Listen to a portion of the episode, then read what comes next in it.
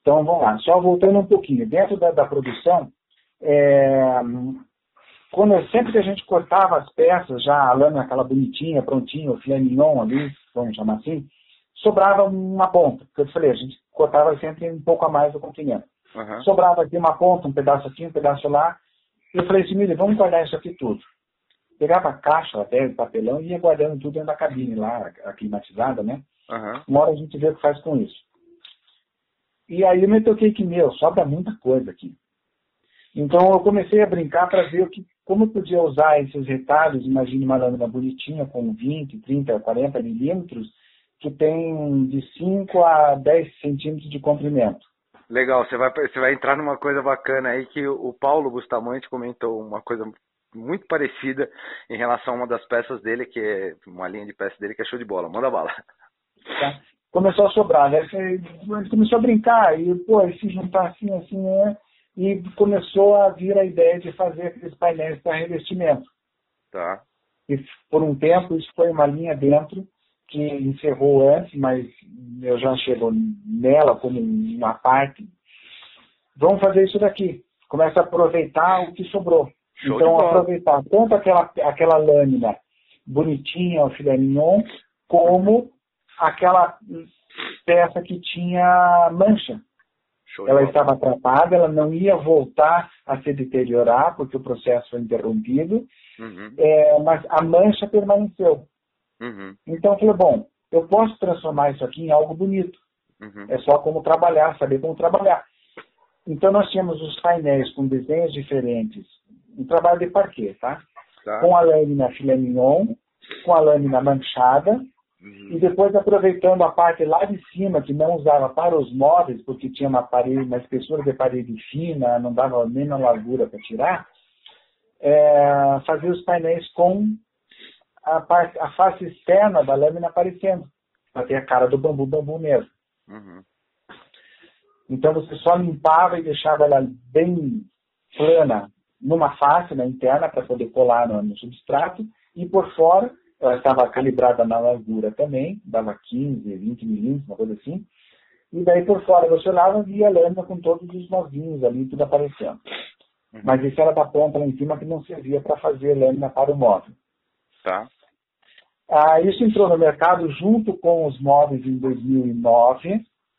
Nessa época nós não estávamos mais, é, aliás, nós estávamos começando a abandonar o bambu moçô, nós passamos a trabalhar praticamente inteiramente com o bambu gigante, porque o moçô é, não tinha na quantidade suficiente e depois o preço dele começou a subir de uma forma muito exagerada.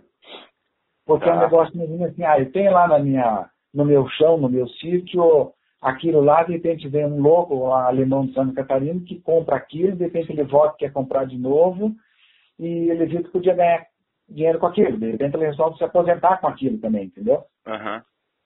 Então, a grosso modo, era assim, como se a, a, a vara de bambu saísse de 5 reais e de repente passasse a custar 50 reais. Sim, é, ou seja, inviabiliza toda a produção. Meu, não dá, né? Não. O, o ah, só, uma, gigante... só, uma, só, uma, só uma pergunta depois disso, eu pedi para você já emendar depois que você falar a respeito do, dessa troca, do porquê. Volume de peça produzida mês, mais ou menos, para cada linha. Mais ou menos, tá? Não precisa ser preciso, mas só tá. para a gente ter uma ideia do que, que toda essa estrutura tinha potencial de produção. Vai lá. Nós não, nós não chegamos a atingir esse potencial máximo. Tá. É, daí a gente passou a trabalhar só com bambu gigante, porque ele tinha um rendimento de, de lâminas por vara maior uhum. do que o Mossô. Uhum. Apesar de ele ter um desenho mais grosseiro, vamos dizer assim, com relação ao Mossô e ao Madak. As fibras dele são mais proeminentes, mais largas. Não, ele é mais desenhado, assim, é mais marcado, inclusive os nós ali também. Mas ele dava um efeito, ele dava mais presença e mais personalidade como ei, mundo, eu sou de bambu, entendeu? Ah, uhum. Ele dizia, ó, eu sou bambu, ele tinha uma, uma, uma aparência mais franca nesse sentido. Uhum. Bom, agora entrando parte de mercado. Depois que tudo isso estava resolvido, nós entramos em 2009, foi a nossa apresentação, a estreia no mercado, na Rio Grande do Sul, lá na feira é, é, Move Brasil, Dani Brasil, Move Brasil. Até aí você não tinha, até aí você não tinha ganho aquele prêmio de Milão, né? Não, não, de Milão não ganhei. É, foi outro.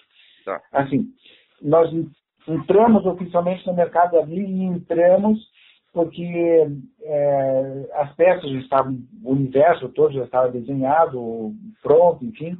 Vamos arriscar entrar agora. Tem que entrar. Uhum. Porque fazer por fazer não adianta. A ideia é vender. Uhum. É, foi o Salão Design, que é paralelo ao evento da feira, né?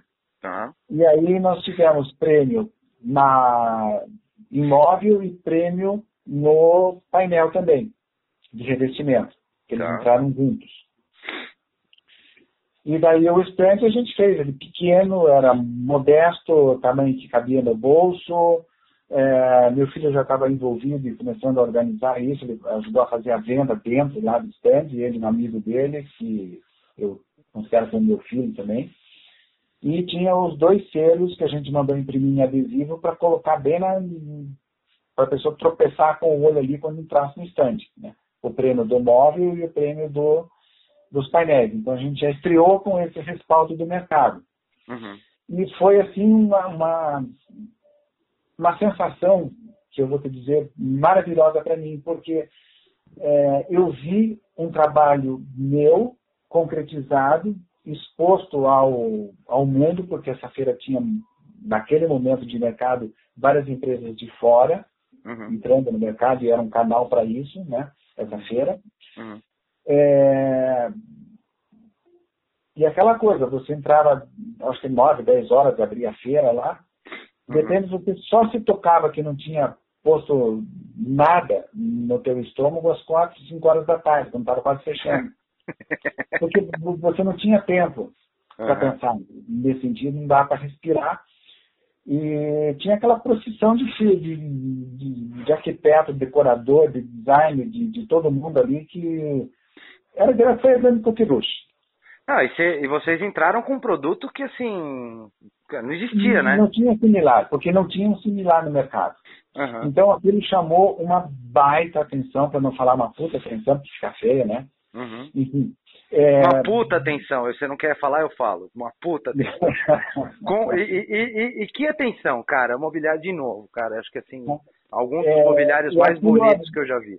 Aquilo abriu um olho do mercado para essa possibilidade uma possibilidade tanto no uso de uma matéria-prima até então não utilizada no mercado, ele não olhava para isso, uhum.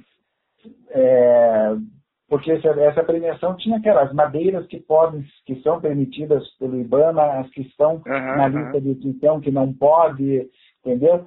E, e, a gente não deu pipoca para aquilo, porque, meu, eu não estou utilizando madeira nesse sentido de classificação, é você estava usando uma grama, né, cara? Vocês criaram arte com grama. E então eu falei, epa, peraí, hein, que, o que, que é aquele que tem ali naquele canto? Era uma esquina. Uhum. Daquele pessoal exibido lá, de onde veio isso? Da China? Não, não, mas Santa Catarina faz isso, sabe? Deu aquela chacoalhada assim no, no, no mercado.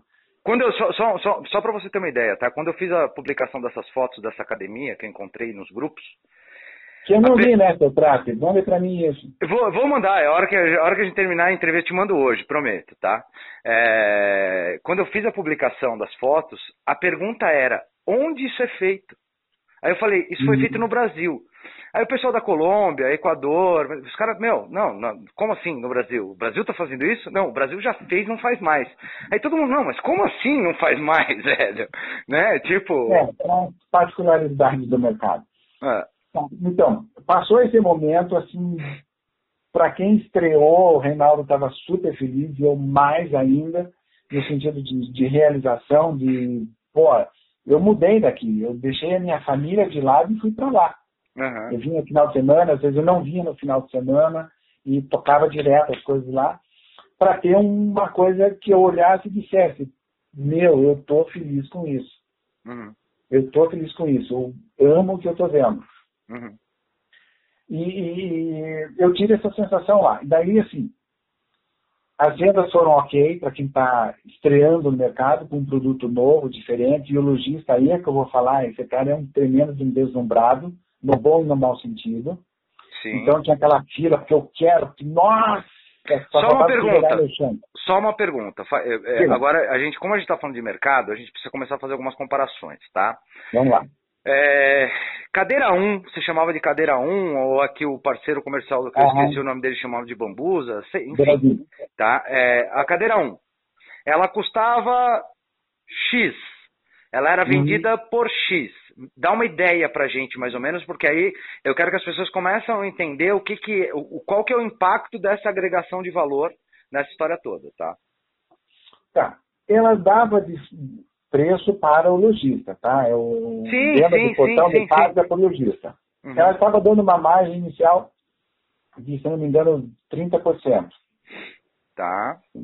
É, não era o que eu queria, mas era o preço que o mercado podia aceitar, porque na época você estava num momento muito bom do mercado da decoração, mercado como um todo, uhum. é, e quem realmente ganhava dinheiro era o lojista. Sim. Porque ele pegava aquela peça, vamos botar um número redondo, de R$ 1.500, uhum. um número só para exemplo, tá? Uhum. 1.500, ele ia vender por, vender por 4,5, por 5, depende da loja, do mercado, da praça, lá, a cidade onde ele está. Você lembra quanto custava mais ou menos eh, essa cadeira 1, por exemplo? Ficava nessa faixa. Tá. Tá, 1,300, é, 1,500, 1,600. Isso já é o preço, isso já é o preço pro, pro lojista. Isso, preço pro lojista. Olha que legal é... que você está falando. Olha, é isso, isso é muito importante para as pessoas entenderem, né? Você está falando de um produto que, com margem de 30%, girava na casa de um pau e meio para o lojista, a unidade. Tá. É, e aí, aí esse pensa, cara. Pô, esse cara tá ganhando um rei de dinheiro. é, esse cara pegava essa cadeira de, por, é, de R$ 1.500 e colocava para ser vendida na loja dele por. Vamos, não vamos chegar nos 5 mil, vai, mas vamos falar de 4 mil, que provavelmente devia ser o preço é, padrão dessa cadeira. Então a gente está falando de uma cadeira, 4 mil reais, onde o lojista ele estava colocando ali mais ou menos 125% em cima do que ele te pagava. É. E aí você tem, como era um momento muito favorável para o lojista, e aquilo que eu falei lá no começo, tem a, a, o lojista era a grife para os olhos do mercado e não o fabricante, uhum. e a gente tentou romper isso. É, essa, é, essa, essa parte, essa parte que você falou foi a nossa conversa rapidinha, não está gravado, tá? É. é o que, que aconteceu? O lojista, ele tem, além de todos os custos dele, tem aquela praga que eu chamo que é da reserva técnica para o decorador, para o arquiteto. Ah, aqui eu estou fazendo um comentário assim com um ponto de vista bem maldoso. Porque eu não acho justo você ter aquela fábrica que realmente desenvolve, que pesquisa, que dá o sangue ali para ter um produto diferenciado no mercado, Uhum. O lojista vai pegar aquilo, colocar todas as suas margens, custo de, de, de chão, de, de, loja, de centímetro quadrado, lá que for. E daí vem o arquiteto, aponta com o dedinho lá, eu quero isso aqui para casa do meu cliente, eu quero aquilo, e leva 15% de, de, de, de reserva técnica, de comissão. Uhum. Pegue esse 15% de, de, de, de 4 mil, como você falou, é, é, é aquele 30 de margem que a gente tinha lá na fábrica, entendeu? Uhum. Eu tinha a minha, o meu percentual lá de, de, de, de royalties na produção, eu não tinha um salário. Né? Na realidade, eu, eu era para ter um royalty que acabou acontecendo, mas não acontecia, foi uma coisa meio estranha. Uhum.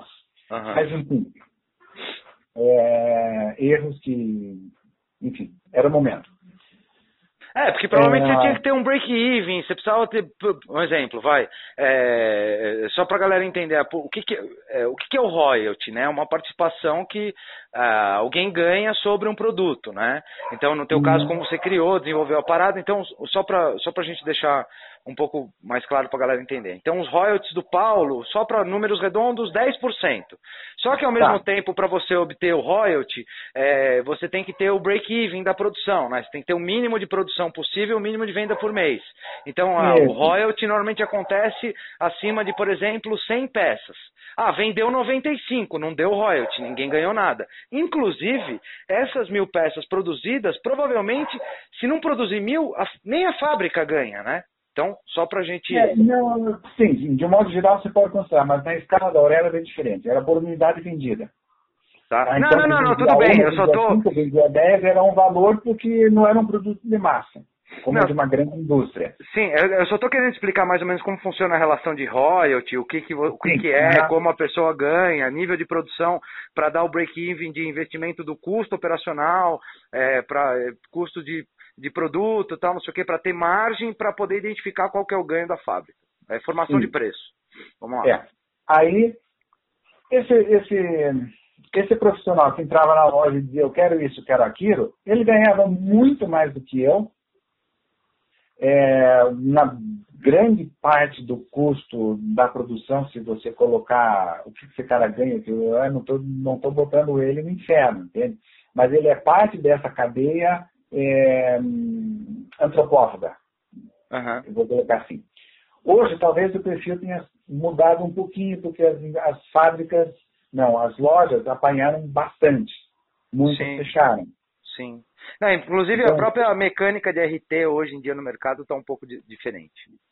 É, que é uma coisa assim distorsiva. Uhum. É, então você tem hoje, é, em paralelo com a Aurélia, eu trabalhei desenvolvendo para Tissot, para Schuster, para Dona Flor, que é o meu único cliente bom hoje, que está bem ativo no mercado, é, de, de Cambé aqui. Uhum. E e eu tenho uma relação bem legal com eles. Então, a fábrica ela tem que tomar um papel hoje de, de, de, de protagonista no mercado. Sim. Que na época não tinha essa visão. Até se você considerar a própria cultura da Normóveis, você vai ficar estarrecido, porque você vai passar na frente da fábrica e não vai saber que ela está lá. Pergunte por quê? É, não tem comunicação visual, não tem identificação, não, não tem nada. Não tem, não tem, não tem nenhuma meleca de uma placa dizendo normóveis. Entendeu? Uhum. Não tem. Porque é cultura. Porque ele fazia para o mercado externo. Ele faz para o mercado externo. Então ele não está preocupado em, em se mostrar ao mercado interno. E essa cultura é que, de uma certa forma, prejudicou também a própria Oré naquele momento. Tá. Né? Mas aí é uma outra, é uma outra questão. Então, foi feita a feira, uma baita de uma receptividade, a lojista foi jogando no chão com a perninha para cima, assim, ah! Uhum. É, Voltou-se, atendeu os pedidos, aí a gente tinha um probleminha bom para resolver, que era você tinha muita coisa para fazer em pouco tempo, mas foi feito, foi entregue, e pô, passa seis meses, não tinha uma droga de um pedido de novo. Eu falei, como assim? Ninguém está vendendo nada? Gostou, não gostou? O que foi aquele carnaval todo lá? Ah, o produto, os, os, lojistas não estavam conseguindo revender para o consumidor final. É, não girava aquilo, entendeu? Tá. Aí o que, que o meu filho fez? Ele pegou um voo daqui, é, Curitiba, né, que a gente está falando, uhum. para Porto Alegre, alugou um carro lá e começou a subir para vender, para passar em todas as lojas uhum. aonde a gente já tinha vendido. Tá, mas deixa eu só te, você falou uma, você falou uma coisa importante aí. É, deixa eu só fazer uma análise, tá? É, os lojistas compraram seus primeiros lotes, colocaram na loja, era um produto extremamente caro, eles enfiaram margem pra cacete em cima disso, né? uhum. né? É, e não conseguiram vender. Aí a pergunta que eu te faço, em algum momento se chegaram a tentar mapear qual que era a percepção do consumidor final em relação ao produto? É, eu já vou chegar aí. Tá bom. Então, quando o meu filho fez esse périplo todo, é, a conclusão que ele chegou assim: primeiro, tem lojista que é um perfeito tapado, um idiota, uhum. porque ele não quer ganhar dinheiro. Uhum. Situação assim: eu comprei, está tudo guardado no depósito. E não havia três meses, quatro meses depois, seis meses depois, em alguns casos, não havia tirado da caixa, porque porque um arquiteto decorador que fazia vitrines naquela escala, ele diz, não, eu quero fazer essa vitrine, mas eu só vou poder fazer tanto tempo para frente. E aquilo estava juntando poeira. Uhum. É ridículo, mas isso aconteceu, é depoimento. Eu acredito, eu acredito. Aí teve o lojista que tirou, pôs na vitrine, e, é, tirou da caixa, pôs na vitrine, depois tirou e pôs de volta no depósito porque não conseguia vender. Por quê? É aquela praga que eu te falei. No momento, era aquele móvel todo escuro, tabaco, enfim, essas cores escuras, com branco, com begezinho, e os móveis da Auré destoavam demais da leitura dos móveis, da, do, do, design dos móveis e na cor. Então é. havia uma dificuldade em montar uma vitrine para que ela, esse móvel se encaixasse ali dentro e o consumidor final e o decorador, principalmente, que é a, ponta entre loja e o consumidor final, uhum. soubesse como utilizar. E Paulo, vamos combinar uma coisa, cara. Um, uma, uma coisa assim é fato. O design que você implementou há 10 anos atrás não era para aquela época. Era muita vanguarda para aquela época. Aquele não, design tá. que você colocou. Na... Não, o padrão, o, pa... o pa... vai, o padrão. Porque, cara, as pessoas trabalham. É, são fases culturais, né? É... As pessoas trabalham com. Cada época você vê que sai um tipo de móvel. Vou dar um exemplo. A época do marfim, lembra? Na, na, da, dos, do, dos armários do marfim. Aí depois do marfim, ninguém foi pro Mogno. A galera foi pro Vengue, né? Que era, saiu do amarelo pro, pro preto, quase. Então, é. assim, é. o ponto. É, que nem antigamente a gente fazia armário com maleiro. Hoje em dia, se você sugerir um armário com maleiro para um. É, um armário com maleiro de frejó, você nunca vai vender hoje em dia. Né? Então, e você assim, apanha. Exatamente, apanha. Então, o que eu estou colocando aqui, inclusive foi no bate-bola que eu tive com o Reinaldo rápido, no telefone, ele falou uma coisa que é, eu não quero colocar a frase dele, tá? Porque assim, eu quero fechar essa entrevista com o que é a minha opinião, tá? E eu, é, eu, tudo que você está contando, a gente vai chegar agora no ponto final é, em termos de mercado, que a minha opinião a respeito do porquê que isso tudo não desdobrou como deveria ter desdobrado, eu acho que você foi muito, vocês foram muito vanguardista, cara, na época. Era muita vanguarda, é, os cara, a, a, o consumidor não estava culturado para consumir essa vanguarda naquele momento. Era um, um volume muito pequeno de pessoas que entendeu a proposta é isso. e que absorveu. Isso. E sem contar que aí não, você entra... não, sustentou, e não você... sustentou a fábrica. Sim, e você entra com um segundo, com um segundo ponto, que era o seguinte, era uma baita vanguarda e com um preço puxado pra cacete, porque vamos combinar, você vai fazer um jogo de sala, quatro cadeiras da Oré e uma mesa central da Oré, você tava falando de 30 mil reais, velho. Pois é, mas veja bem, se hoje, tá? Hoje, desconsidera tudo que aconteceu. Uhum. É, na forma hoje de trabalhar, de atender ao mercado, se tivesse sido montado um esquema de, de, de venda online, sim, que você sim. não tivesse o, o, o lojista daquela, com a visão predadora da época e você da fábrica vendesse direto para o consumidor final, é, a Aurélia estaria muito bem obrigada no mercado. Mas eu tenho certeza absoluta, cara. Porém, olhando absoluta. hoje para trás, eu vejo que a decisão, por mais que tenha doído para mim, e acredito que para o Reinaldo também, em termos de frustração, tanto econômica quanto de, de empenho, de engajamento, e aí eu tenho que tirar o chapéu para ele, é... apesar de ele ter tomado, isso foi em 2011, uhum. que nós voltamos de uma feira, é, assim, o meu filho, o Bernardo, já havia assumido toda essa parte comercial, inclusive... É, Quando eles assumiram, melhorou? Mudou o cenário de venda, não? Mudou num sentido. Eu comecei a receber, assim, uma coisa mais cadenciada em termos de royalties. Tá. tá. Porque enquanto estava lá sob o guarda-chuva da, da, da Normóveis, uhum é, era, eu era, era um departamento dentro da, da Normóveis. Uhum. Entendeu? Tem o financeiro dele que fazia, que sobrava o dinheiro, veio para cá, não sei o quê. Então era uma coisa complicada. E eu tinha medo que eu recebia, que eu não recebia. Isso foi uma questão de muito atrito familiar. Uhum. Né? Pô, o cara tá lá e cadê o dinheiro aqui? Né? Enfim, uhum. coisas paralelas. É a vida que acontece fora da, Sim, do, da do realidade. Lá no, é. na coxia. É, e isso é pesado. Sim. Aí, enfim, olhando agora para trás, a decisão que ele tomou naquele momento, 2011, de pegar o pedido que veio da rede, nós vamos entregar todos esses pedidos, mas a partir desse momento a gente encerra a produção. Cara, aquilo foi um rolo compressor que é na minha cabeça. Eu falei para você naquela conversa prévia, lá no primeiro contato que você fez comigo depois de me descobrir. É, eu fiquei assim, arrasado, arrasado, lógico, arrasado. Lógico. É, porque eu vi tudo aquilo ser jogado no lixo. Uhum. É, os momentos finais antes de eu sair, o que, que aconteceu? A fábrica estava tão estruturada, tão organizadinha, ela teve um reloginho dentro. Um reloginho. Depois, quando eu voltei para lá, é, eu já tinha saído, aliás, antes vindo para cá porque eu estava tentando demais com um gerente que o Renato colocou lá uhum. na fábrica. Ele era bom como gerente, mas como pessoa era um traste. Uhum. É, e a gente brigava pra caramba, brigar, brigar, e eu não sou uma pessoa de brigar. É de...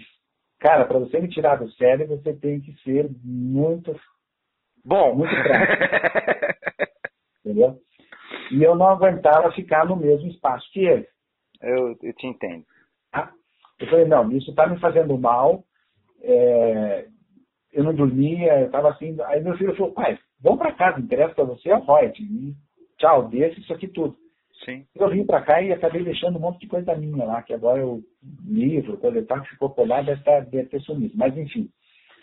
É, eu só passei a receber realmente alguma coisa depois que eu saí de lá. Entendi. Mas era uma situação que teria deteriorado muito. Então, toda aquela estrutura assim, perfeitamente azeitada, como um reloginho. Reloginho, e é aquilo que eu te falei, eu sou muito chato, eu sou muito crica, mas no bom sentido, uhum. de puxar tudo para o limite. Eu não estou dizendo assim, e não entenda isso, porque eu tenho milhões de defeitos. Eu não sim, sou um administrador, sim, sim. eu não sou um, um, um mega é, empresário, visionário, que sabe tudo. E, não, Mas ninguém é. Eu ninguém sou um é. débil mental, cara. Eu sou um débil mental. Não, mas todo, eu, eu tenho Paulo, muita todos. dificuldade em fazer muitas coisas, mas Com eu sou muito bom. Eu sou muito bom em criar coisas. Aham. Eu consigo ver, eu consigo dimensionar, eu consigo entender o mercado. É, Para você ter uma ideia, quando nós lançamos esse produto no mercado lá, em 2009, eu respirava já isso antes 24 horas por dia. Uhum. Da, desde aquela internet medíocre, Uhum. de escada que tinha lá, que funcionava ali com 10, 20, 50k, tinha que soltar foguete, Aham. 50k. Não, isso é- 50 mega. Não, não, então, pô, le- conexão de escada, a gente entrava depois da meia-noite porque saía mais barato e tinha menos gente navegando. E, e vaca, Aham. porque, porque a região ali era muito cheia de morro.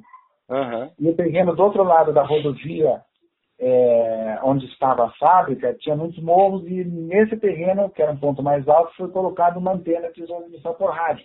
Aí o sinal da internet melhorou. Porém, o grande problema é quando as vacas iam encostar na, areia, na, na cerca de arame farcada para se coçar. Porque elas ficavam literalmente na direção do sinal da antena para a fábrica, para a antena da fábrica, que ia captar o sinal. Aham. Caiu o sinal, era só pôr a cabeça para fora e a puta, a vaca lá. Que saco. É, é- coisas. É, isso são as, são as coisas da coxia que eu falo, né? É, a feira é o palco, né? As pessoas gritando, eu quero isso e tal, mas, meu, a vaca encostando e derrubando o sinal da internet é o que tá na coxia, é o que tá no bastidor que a gente tem que resolver. É, né? e- e- uma coisa que era muito engraçado. Daí imagina que você, um dia você está trabalhando lá, todo mundo concentrado nessa coisa, e você escuta um mu,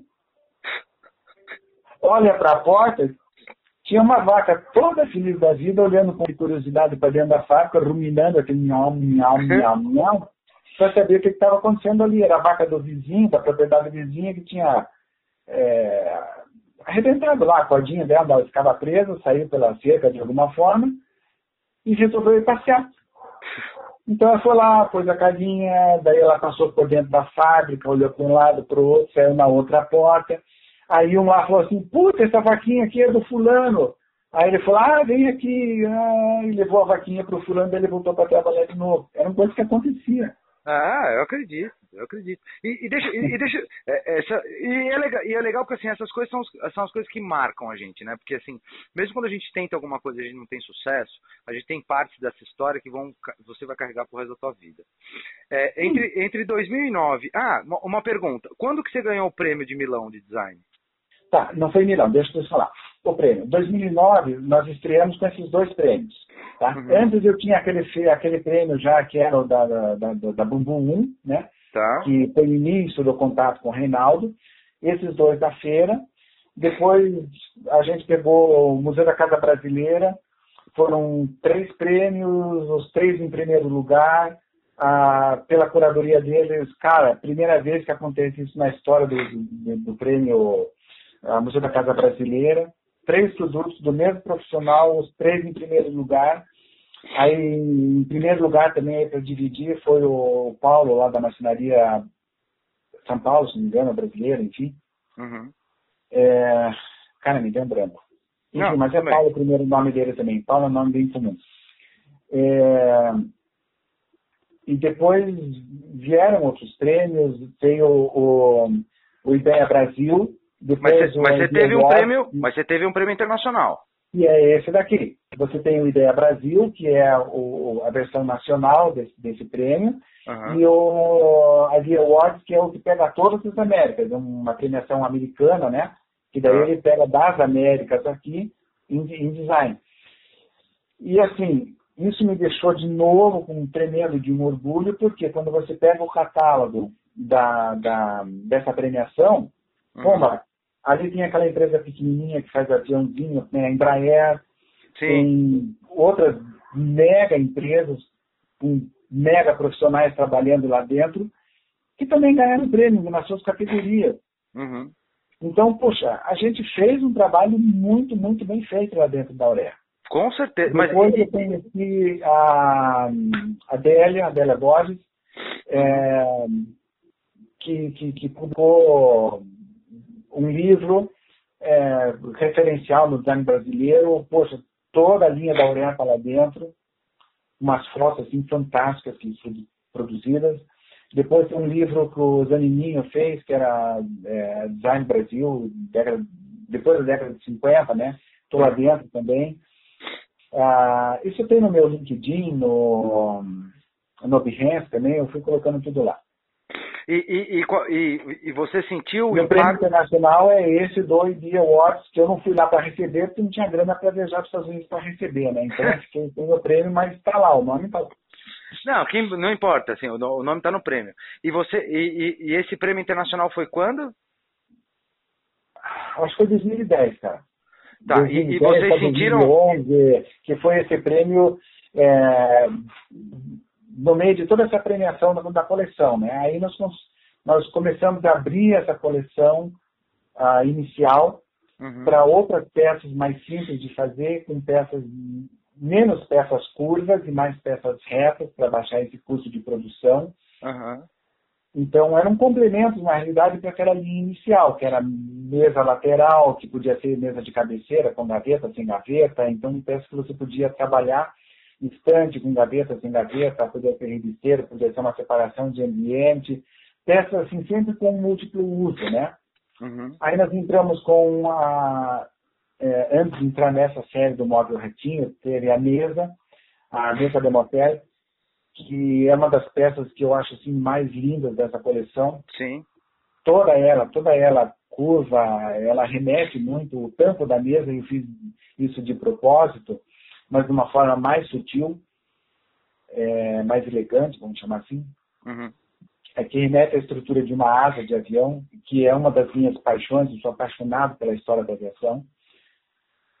É, por causa da madeira, eu tenho um ladinho cupim que adora madeira, ferragem, essas coisas assim. E, e deixa eu te perguntar e... uma coisa, você, é, é, e você, vocês sentiram impacto real em termos de venda depois que os prêmios saíram ou não? Olha, eu vou dizer assim, é, olhando hoje para trás, tá? Tá. Teve aquela divulgação toda é, de revista, na mídia, de, todas as revistas publicaram, todas uhum. matérias. ah, desde a Art Design, Vogue, a, a Casa Cláudia, Decoração, todas elas. Tá? Uhum. Uma matéria ou outra, quando tinha prêmio, entrevista, aquela folha toda. Mas a percepção do mercado, aquele mercado e o consumidor final, com relação a essa premiação, não teve a mesma, a mesma, o mesmo retorno. Era como se fossem coisas diferentes a reportagem que saía nas revistas, a mais a de circulação, as de decoração, a Casa Cláudia e a Cultura e Construção e tal, uhum. era ah, esse móvel na casa do fulano que construiu, que tem os móveis da Auré Brasil. Então, fazia aquela pinçagem de, de, coisa de, de imprensa uhum. e publicava lá. Uh, tinha umas matérias específicas falando do trabalho, do bambu, não sei o que, não sei o que. A, a Art Design, a, a a falecida editora, acho que fundadora também da, da revista, que faleceu há pouco tempo atrás, era minha fã de carteirinha. Né? A própria Adélia curtia demais o trabalho, mas em termos de retorno, com aceitação do mercado consumidor e de reconhecimento nesse sentido, eu não vejo retorno. Porque na mídia, tudo é, nessa mídia impressa, tudo é muito fugaz. Uhum. É aquela coisa de, ah, esse cara é novidade hoje, amanhã não é. E, meu, você não vai ganhar um prêmio todo mês para virar notícia na revista, para aumentar a venda dela, entendeu? Então, se você não é notícia amanhã, eu vou pôr outra coisa aqui. E esse mercado do design ele é muito dinâmico. Você tem na mesma época, é quase na mesma época, quer dizer, em que a Auré surgiu, também surgiu um outro cara que eu admiro muito pelo trabalho dele, que é o de Santa Catarina, aqui da Solos, é, que tem um trabalho, assim, uma linguagem refinadíssima uhum. no design. É um cara novinho também, muito, muito bom. Esse cara eu realmente eu admiro pelo trabalho, pelo design, pela excelência e, e porque ele conseguiu sobreviver esse período crítico da, do mercado, é, que praticamente evaporou, né? Uhum. Então, se eu for olhar agora para trás, eu vou ver um monte de coisas que a gente falhou. Lógico, lógico, mas assim... Porque quando... você tem aquela coisa do você saber desenhar, você saber criar, você montar uma estrutura para fabricar aquilo, a gente se posicionou da, na época da forma mais correta possível, porque também não tinha, assim, Reinaldo, Paulo, o que a gente vai fazer? Eu vou botar dinheiro aqui para a gente fazer propaganda ou vou botar dinheiro na fábrica para a gente produzir melhor? Ou produzir mais rápido? O que, o que a gente pode priorizar? A gente jogava um pouco na fábrica e um pouco na propaganda, vamos chamar assim de modo geral. Uhum. Então não teve essa coisa maciça de, de, de, fazer, até porque não era a cultura da fábrica lá pelo que eu te falei. Né? É, estava acostuma acostumado a trabalhar diretamente com revenda, né? Não... E se, é, em momento... catálogo, o cara vai lá, chega a IKEA ou a empresa que for, olha, eu quero produzir isso aqui, isso aqui, faz o protótipo, melhor o menor preço possível, aprovou, tchau. Sim. Eu quero três containers, cinco containers desse daqui para tal dia, tal dia, tal dia, tal dia. Em nenhum é momento, em nenhum momento vocês chegaram a pensar em exportar isso, não? Era uma das coisas que estava no horizonte, mas não chegou a se concretizar, porque isso precisava de mais investimento. Então, veja, chegou um limite é, em que o Reinaldo, porque o mercado começou a encolher. Quando a China entrou no mercado nacional, e, e aí é uma crítica, assim, aquela postura do, do, do, do, governo do Lula, não, porque a China é uma economia de mercado, é e não é. Mas nesse momento em que ela entrou no mercado, se mostrou ao mercado, principalmente aqui no Brasil, era muita quinquilharia. Uhum. Quinquilharia mesmo, modo de baixa qualidade, aquela coisa feroz. Aí, o que, que aconteceu? A Ore, ah, perdão, a Normore começou a ter uma perda de receita muito grande. Sim. Porque os clientes da Europa vinham pedindo para desenvolver as peças, fechava protótipo, preço, tudo, de dentro, dentro de repente o cara sumia e mandou fazer aquilo na China, no Vietnã, em outro lugar, uhum. Porque ele conseguia um preço mais barato para pôr no mercado, que é o que interessava para ele aumentava a margem dele lá na, na Europa, por, mercado onde essa empresa atuava. E, e chegou um momento que na própria Normose começaram a admitir muitos funcionários lá dentro. E começou a reduzir ainda aquele aporte financeiro que a Oré precisava. Sim, você não, se não vende, não se sustenta. Se ela não consegue, a Oré não consegue ainda se sustentar, eu preciso botar, vamos dizer assim, é, 50% do capital, e eu não tenho esse 50% para ela completar e se fechar, é, eu tenho que privilegiar a, a, empresa que já está funcionando, que é uma estrutura com um monte de funcionário, é lógico. meu ganha-pão, é pela cabeça do Reinaldo. Né? A Oré é uma coisa que eu estou investindo. Sim, com, mas, mas assim, naquele momento, acho que se eu fosse ele, eu faria a mesma coisa, cara. Ele foi tipo, extremamente pragmático. Sim, e outra, cara, que, tipo assim, né? É aquela coisa, você tá falando do investimento, você tá falando uma coisa que você tá botando dinheiro, você não sabe quanto você vai ganhar, você tá vendo que você tá mandando gente embora. Aí entra aquela preocupação, cara, o que eu mandei, o cara que eu mandei embora tem família para sustentar, não posso mandar mais gente embora. É, é. meu, é, é, é uma. Assim, é uma situação punk. É, e todo esse funcionário que tem lá dentro, que, na época que eu estava lá, que eu convia, eram pessoas que estavam há muitos anos lá dentro já. Sim. Então, além daquele vínculo profissional só, patrão-empregado, colocando dessa forma, havia uma certa amizade, não era é, superficial, mas era uma amizade. Sim, conhecia o nome, família, sabia a família. É, é, a pessoa que mora ali na região. Uhum. E volta e meia, ah, vamos fazer um churrasco aqui, porque é final de ano, vamos fechar a fábrica, Papai Noel, cestinho de presente, é todo mundo lá dentro. Uhum. Uhum. Então, é uma empresa muito bacana nesse sentido, a, a Normóveis ali dentro. Uhum. Né? Ah, vamos jogar bola. Está todo mundo lá dentro. Entendeu? É, tinha funcionários de todas as cores lá dentro, uhum. mas tinha um ponto de equilíbrio ali muito bacana. A ponto de um ajudar o outro. Ah, choveu. Teve uma época que choveu bravo ali. Um, acho que foi 9, 10, por aí, muita chuva forte. A casa de um deles lá foi atingida, caiu. Primeira coisa, o Reinaldo junto o caminhão lá. Meu, pega aqueles móveis que estão lá, que era da coleção ano passado, que tinha de monstruário, né? É, pega isso aqui, pô, vamos levar para casa do fulano lá, que era funcionário dele, leva colchão, já passava ali na, acho que era Max Flex, que tem a fábrica na região também, vão pegar colchão lá, porque tem a mulher, tem o filho, tem não sei o quê, tá? vão montar Legal. e cada um se ajuda lá e vão era assim a forma dele se, se relacionar, entendeu? Porque se esse cara está contente e, e, eu mostro respeito com ele e empatia pelo problema que ele tem, ele vai dar o sangue lá na minha fábrica de novo quando ele voltar Lógico, lógico. Tá, ele está valorizando o ser humano, não o funcionário. Né? Então, isso é uma coisa também que eu admiro muito no Reinaldo. É, tudo isso é no momento lá dentro. Uhum. E a fábrica, como a Urea, né, estou dizendo, não foi bem no mercado por conta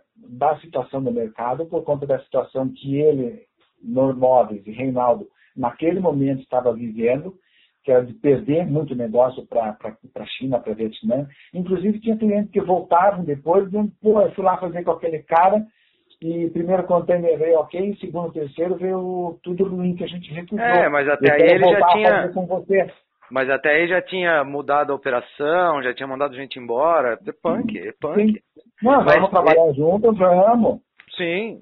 Mas eu... aí é esse preço aqui, daí eles já botavam um pé e mostravam os dentes, entendeu? Com Ó, certeza. esse aqui meu preço, eu baixo até aqui. Quer quer, não quer, pô, não, não perca meu tempo. Sim. Você vai fazer o quê? Vai correr para a China de novo? Né? Então desenvolva tudo com eles. Sim. É, aí eu... ele começou a, a botar um pouco, mas mesmo assim caiu muito a receita dele. Tá? Então eu vejo o Reinaldo hoje como um cara assim, muito visionário. Aí, é... ponto. Você chegou, você chegou no ponto que eu acho que assim é a, é a grande análise. É a eu falei isso para ele no telefone e agora eu vou dar assim o que eu sempre achei em relação ao porquê que a Oré não foi para frente. Eu acho que vocês foram muito visionários. Vocês anteciparam muito uma tendência de mercado. O mercado Mas é engraçado não... que eu não via isso dessa forma. Eu, eu não vi. Eu, eu sei. E hoje ainda eu não vejo isso. Você acha Porque, que não? Que, não. Aquilo que eu, que, eu, que eu criei naquele momento é, dos móveis é a minha linguagem. Não, mas tudo, é, então, mas é esse que é o problema do visionário. Os, os móveis. Tá, a minha cabeça é estranha, eu sei. Não, não, não é, é questão de... Tem uma parte dela que não funciona direito. Não, não, não pelo contrário. Assim, pelo contrário. As, as todas que eu desenvolvi para outros fabricantes, daí você tem Schuster, você tem a, a Tissot na época, a própria. Teve uma outra que ia entrar no mercado, mas um dos sócios acabou falecendo, que foi uma coisa muito triste. Tem a própria Dona Flor aqui. Tem muitas peças. Cara, eu tenho dezenas e dezenas de projetos de série de coisas que estão juntando poeira porque elas não batem só no mercado. Sim, Mas tem sim. coisas que se alguém fizer e colocar no mercado, é aquilo que o pessoal vai dizer, uau, porque não Então, mas é hoje, é hoje, é isso. Eu não estou dizendo que, assim, eu sou o rei da cocada, não sou. Não, não, não, não, não, é, é característica. É, é, eu sei, de, então, por isso que eu falei assim, eu não, é que... Eu não consigo fazer o feijão do arroz. Eu, então, é aí que eu quero, é aí que eu quero chegar, né? Assim, é justamente aí que eu quero chegar. Você imagina que vocês visionaram a união de duas coisas que, quando você fala do consumidor, de, quando você fala de consumidor final, você tem que entender também qual é o, o, ponto de cultura de consumo que ele está. Vocês visionaram duas coisas muito complexas é, e duas quebras de paradigma muito fortes para a época para aquele momento. Primeiro, né, na 2010, mais ou menos, o que se falava de sustentabilidade era muito pouco, então ninguém entendia muito o que era isso. Era um diálogo, era um diálogo, não era é, uma realidade. Como exatamente. hoje não é uma realidade. Era uma, ainda não é hoje, né? Mas assim, hoje é. a, a, coisa já expandiu. Então, assim, não se falava de sustentabilidade, ninguém tinha ideia a respeito do que era, o que era possível fazer com bambu, é, porque se via muito o bambu como cerca de é, cerca de, de chácara, é, chiqueiro de é. porco e tipo cadeirinha de cadeirinha e coisinha de bambu. É, e você Artesanato junta... de estrada. Essa é, Exa é, exatamente. Aí você junta tudo isso a um, a um design, porque as pessoas falam né, moderno, as pessoas confundem o moderno com a vanguarda, né? Eu acho que assim vocês extrapolaram a questão do moderno para a época. Acho que vocês foram vanguarda. E quando você está falando de ser vanguarda, se você, às vezes, quando você é muito vanguardista, né? Que ele está à frente do, moder, do modernista, né? É, que é uma coisa que ainda está muito lá na frente. Quando você puxa demais isso na, na, na, na linha espaço-tempo, você choca de uma forma que você ganha prêmio. Mas se você não tiver, se você não conseguiu ajustar o preço do produto, que eu acho que também foi um outro problema, é, hum. você não consegue desdobrar, você não consegue produzir, porque as pessoas não. se chocam, né? elas falam assim, cara, não sei, a, a pessoa não sabe dizer se é lindo ou não é uma linguagem diferente que a pessoa demora um tempo para absorver e incorporar Exatamente. Na, na, na, sua realidade. Como eu vou conviver com isso? Exatamente. Tá? É, na mesma época em que nós entramos no mercado aqui, a Artec da Finlândia entrou com uma linha deles em bambu. Uhum. Com aquela linguagem deles, é, dos países nórdicos, assim, aquela coisa extremamente limpa, mas um trabalho muito elegante e muito bem feito com o bambu. Eles sobreviveram um tempo com essa linha e depois tiraram, mas só que eu não sei a história por trás, mas era um bambu que obviamente eles não plantam na Europa, era um bambu que vinha da China. Sim. Hoje, se você quiser, você compra bambu para trabalhar prontinho, bonitinho, lâmina. Mas aí o representante da empresa chinesa vai dizer, tá bom, quantos containers você quer por mês? Uhum. Eu forneço do jeito que você quiser é, ele clarinho, pode ser carbonizado, com a bitola que você quiser, com comprimento, e eu, eu te entrego ele do jeito que você quiser. Quantos contêineres você quer por mês, meu querido? Uhum. Não há demanda para isso. Exatamente. Então, não assim... tem realidade que, que, no Brasil ainda que absorva não, isso tudo. Não, não, não tem nem, não tem nem cultivo comercial para gerar. Apesar de ter, começa a ter alguns cultivos. É, bom, assim, cara, ó, vou te falar uma coisa. Até agora, 2 horas e 50 minutos. É, é, esse, é, é, essa, entre, essa entrevista está sendo uma aula antes de tudo. Assim, eu quero ver quem vai. A primeira coisa que as pessoas vão falar, tá? É tipo, meu, tá muito longa. Eu vou falar para as pessoas, pausa e escuta aos poucos. É, para a gente finalizar, bicho. Pra gente finalizar. Você não quer dividir isso depois? É, desculpa, eu tô metendo. Tô, tô pensando, aqui. tô, tô refletindo. É, dá uma editada, põe lá o começo da história, é, até é. maquinário, depois de maquinário você pega ali o tratamento, mais ou menos esses tópicos que a gente abordou, e dá para dividir isso aqui em dois ou três, para não ficar uma coisa muito extensa. Eu acho que eu vou. Aquilo que você falou, ah, eu vou assistir essa primeira parte, daí amanhã eu vou ver essa outra, depois Sabe, se o cara parar três, quatro horas ali, é paulada, né? É, eu acho, que, eu acho que eu vou ser obrigado a dividir. Eu não achei que a gente já estava falando há três horas. Cara, para a gente finalizar. É, eu, não, imagina, você tem a certeza que a gente vai conversar de novo, a gente vai gravar de novo, eu quero entrar mais a fundo em cada uma das etapas. E aí eu quero fazer uma pergunta que foi uma pergunta do Marco Pereira. Quero fechar com uma pergunta do Marco Pereira. Você voltaria para o mercado de bambu hoje, sob qual condição? Pausa, estou pensando. Olha, eu adoro bambu, eu adoro o design, eu adoro trabalhar é, com o design, com criar, com fazer. Eu gosto de ficar, entre aspas, sujo desse contato direto com a produção. É, mas eu vejo, assim, hoje eu gostaria de separar. Primeiro, se for para ganhar dinheiro, bem pragmaticamente falando, eu voltaria para esse mercado. Uhum. É, eu estou começando a fazer o meu nome aqui com, com o seu Paulo Padeiro. É, Oi, mundo, eu virei padeiro.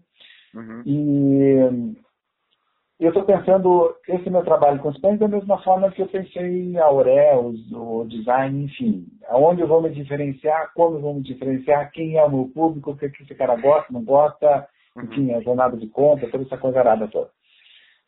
Então, nos móveis, no design, produção, bambu, sim, eu voltaria, mas se for para ganhar dinheiro. Que se for para ficar falando, falando, falando, e pode ser que talvez um dia ah, não vale a pena. É uhum. energia para ser gasta à toa. Sim. E, e, e, é tempo. Tempo é a matéria-prima da existência de todo mundo. E eu aprendi que eu preciso fazer o meu tempo render. Uhum. Eu quebrei, eu quebrei com a história da Auré, eu quebrei por ter saído para investir na Auré, porque o gato sai, o rato sai da festa. Uhum. Então, a computação gráfica aqui é, entrou pessoal de fora, de São Paulo, é, e isso comprometeu muito, muito da minha vida pessoal. Uhum. É, então, se for para voltar a esse mercado, é se for para ganhar dinheiro. Perfeito. Tá? Então, pensar, fazer toda uma estruturação de viabilidade, de, de tudo nesse sentido. Uhum. É, o que vai fazer, para quem vai fazer, quanto vai custar, qual é o segmento de mercado, vai ser uma nichada, tudo isso tem que ser muito pensado. E principalmente, quanto é que eu vou ganhar com essa pipoca? Se é para fazer palestra, para conversar com fulano, com Beltrano, ok. Quanto é que eu vou ganhar para fazer com isso? Uhum. Eu cansei de fazer palestra, para falar para diálogo, não sei o quê, para explicar processo para lá. Se é para academia, eu fiz isso. Tem um cara, a Florianópolis, o Otney, ele fez mestrado, começou, ele fez o mestrado que eu comecei a fazer, depois parei é, por atritos com professores que tinham uma visão estranha de, de, de tudo. Uhum. Eu atritei. É, eu abri tudo, tudo, tudo, tudo do bambu para ele. O que, como, ah, como fazer assim, como fazer assim. E foi a base para o trabalho de mestrado dele. Tá? Então, isso eu faço, de, de coração. Porque conhecimento você passa por. Você tem que formar uma massa crítica. Uhum. Para que esse, tudo que se refere ao bambu comece a crescer de novo, ou tenha a possibilidade de crescer de novo, é aquilo que o Klein falou e aquilo que o, o Paulo lá, o primeiro. Paulo Bustamante. Isso, também falou.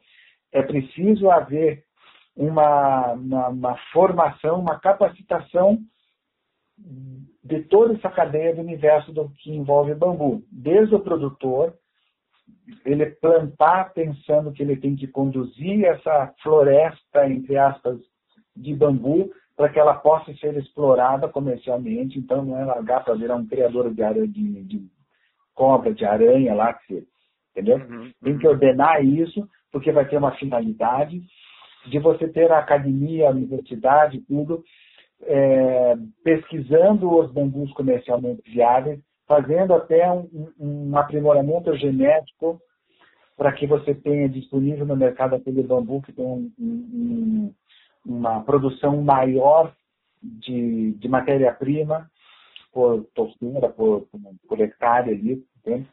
como foi feito com o pino, como foi feito com o eucalipto. Uhum. é, é preciso por parte depois da cadeia produtiva, é, o quem está fazendo o que com o bambu, também entenda o, do seu negócio, o que ele vai fazer, para quem ele vai fazer, qual é a linguagem dele no mercado e como ele vai se diferenciar com esse produto dentro do mercado, para que não seja mais um fazendo e daí a pouco feche. Uhum. É, então, toda essa capacitação ela é necessária ao longo de toda a cadeia. Eu queria fechar é um te trabalho... pedindo, eu queria te, eh, fechar te pedindo uma dica para a galera, mas eu nem precisei. Porque assim, você precisa ter essa capacitação. Sem é, dúvida. Para quem eu vou fazer, quanto vou ganhar de dinheiro, qual é a minha margem, quais são meus custos envolvidos, quem são meus fornecedores, eu posso fazer tudo, quanto eu vou investir. Tem que colocar isso tudo na ponta do papel. Sem dúvida. Na ponta do papel, não, na ponta do lápis, por assim dizer, né, no Excel. Uhum, uhum. Você tem que colocar isso tudo claro. Tá? Quando você vai usar de cola, algumas coisas você vai aproximar, mas outras não. Uhum. É, mas isso te dá um horizonte. Aproximadamente, isso aqui vai me custar tanto, mas é um chute que vai ficar muito próximo da realidade depois. Aí, esse produto no mercado, para esse perfil de cliente, ah, vai custar tanto, então eu posso ganhar tanto. Então, onde eu vou simplificar? Não, eu posso ganhar um pouco mais lá na frente, porque esse mercado aceita pagar um pouco mais para esse produto. Porque ele tem uma história diferente, é a matéria-prima, é a forma de cultivar, quem está envolvido, a cadeia, blá, blá, blá. Então, precisa ter, até voltando do Klein lá, agora eles, eles querem, vamos dizer assim, organizar e, a, a grosso modo falando, é uma expressão errada, mas assim, profissionalizar a Bambusque. Então, ele falou uma coisa que está certo, vamos fazer um planejamento estratégico, ele não usou outras palavras, palavras, vamos fazer um planejamento estratégico da Bambusca ao longo dos anos. Sim. Qual é o nosso objetivo final? A gente quer ser isso, a gente quer fazer isso, gerar conhecimento prático, teórico prático. Então, em cinco anos a gente tem que fazer assim, em dez isso, em quinze, em trinta, qual é a orientação, quem está organizado dentro, qual é essa cadeia de comando, quem vai fazer o quê. Quais são é os indicadores de sucesso, quais são os métodos aplicados, como a gente vai aferir é, o resultado. Exatamente. Então, aí você consegue marcar isso no linha, na linha do tempo, consegue oferir resultado para isso, o que, que a gente vai fazer de pesquisa, o que, que a gente vai fazer, né? Tudo que vem ouvido, desde a universidade até a própria Bambusca, até o próprio produtor. Meu, isso aí é trabalho para uma geração, se você pensar no Brasil, ou mais. Uhum. Porque se, é, é uma realidade diferente de outros mercados. É, eu gosto muito da madeira, eu gosto muito, eu te falei, é, o meu Instagram hoje tem três tipos de pessoas que eu sigo. Uhum. Páginas. Tem tudo que se refere a pão, tem indústria de náutica, de, de marcenaria, de construção, é, aí você tem de fotografia, de coisinhas de modas, enfim, para dar aquele refresco para o cérebro de vez em quando. Uhum. É, se você for ver o que é feito nos Estados Unidos, na Europa, no Oriente, Oriente eu quero dizer Japão, basicamente, esse cuidado, esse zelo, esse aprimoramento da técnica, da capacitação de, de, de, mão de obra, de formação de mão de obra, não como formação para operário, mas a formação intelectual para a pessoa aprender Sim. a fazer alguma coisa diferente, é uma coisa maluca, uma realidade completamente diferente do Brasil. Uhum. Você pega lá, quantos centros você tem nos Estados Unidos, escola de marcenaria, não é escola de governo, é escola particular, de uhum. marcenaria, uhum. em letras maiúsculas, do primeira a última letra, uhum. de construção naval em madeira, você tem lá Wooden Boat School e Shipyard School, não sei o que, não sei o que. O fulano chega leigo e ele sai sabendo construir e, e, e, e trabalhar com aquilo como profissão. E tem uma, uma frase que me chama. Ei, caiu a linha? Caiu, caiu, caiu a linha. Acho que o, o telefone, o, a, a, Claro e o telefone não tá mais aguentando nós. Porra, meu, eu falei, caiu tudo no chão aqui.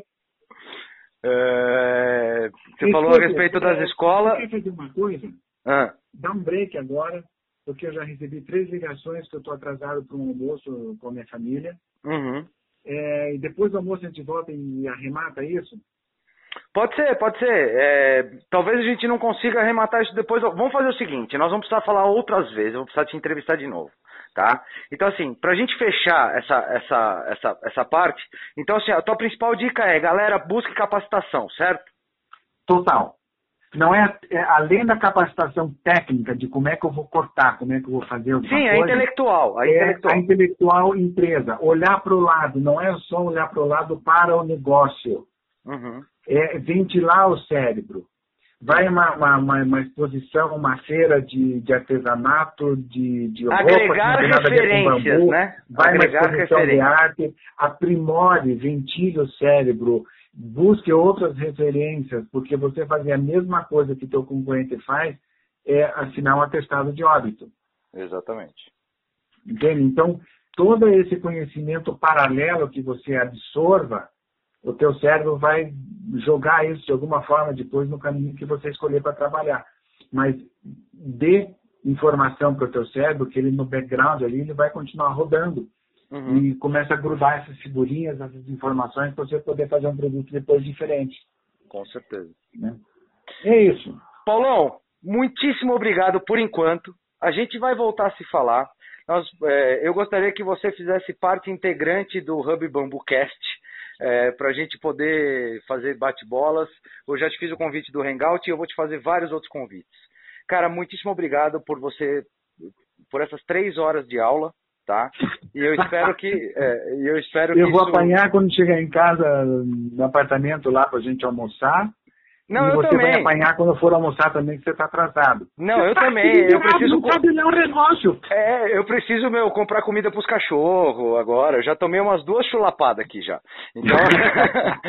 tá, mas é assim, não adianta, velho. Quando a gente gosta do que a gente faz, a gente se perde no tempo. Não tem. E quando a conversa é boa, melhor ainda. Cara, muitíssimo obrigado de coração por esse Sim. porque dedicar três horas para tentar ensinar alguém sem cobrar nada por isso, cara, precisa gostar muito do que tá falando, precisa gostar muito do que tá fazendo e precisa ser uma muito boa pessoa pessoa. Te adorei. Espero que a gente Valeu. possa conversar várias outras vezes e nós já vamos repicar aqui para marcar um novo, um novo um Hub Bambucast falando a respeito de design com Paulo Fogiato. Valeu, cara. E eu acho que assim, aquilo que caiu no chão das palavras quando caiu a linha, enfim, uhum. é, pensamentos paralelos, formação de mercado, de, de, de, de aprimoramento profissional, é, eu acho que isso vale mais uma conversa em paralela, que depois você resolve se põe ou não no ar, mas é importante. É, não, é conhecimento prático que eu acho que dá mais uma conversa legal ali bacana. Está dentro desse universo, mas é bacana. Com certeza, com certeza. Mas eu quero, eu quero fazer isso, inclusive, é, foi aí que eu quero entrar, eu falei para você, eu quero fazer isso, chamar o Bustamante, fazer junto com você e Bustamante, que eu acho que assim, é, a gente consegue, eu sou muito, eu sou muito fã do, do crescimento compartilhado. Do crescimento colaborativo. Veja, é, desculpa só te cortar. Eu comecei a ver essa, a, o, o teu podcast aqui com o Emílio, Uhum. E eu fui até um pedaço antes de você ligar para mim para a gente ter essa conversa agora, essa breve conversa. Uhum. É, eu vou terminar de ver essa, esse podcast dele depois do almoço. Eu tenho um mundaréu de coisa para fazer também, das, das, minhas fotos dos pães que eu estou fazendo, e, enfim. Uhum. É, mas eu quero ver isso com cuidado depois do almoço e talvez ele possa ser interessante também, porque você tem três pontos, que é a produção, é, prática, enfim, você tem a parte de criação mais produção e você tem a visão de mercado uhum. dele como professor de pós, de coisa e tal. Então eu acho que é, é, esses três conversando aqui pode fazer uma coisa bem bacana, como mais um ou dois podcasts divididos ao meio. Com, com certeza. Com, é, isso aí, na verdade, que eu quero fazer também em termos de hangout. Eu vou, eu vou te explicar a história toda depois disso. E aí, meu, a gente vai, a gente vai voltar a conversar várias vezes. E, cara, Beleza. vai atender sua mulher, senão você vai ficar sem. E eu também. eu vou apanhar. tá Bichão, bom. muito obrigado, muito obrigado por tudo até agora e a gente vai se falando. Um abraço a todos. Bom finalzão de domingo. Tchau, tchau. Tchau.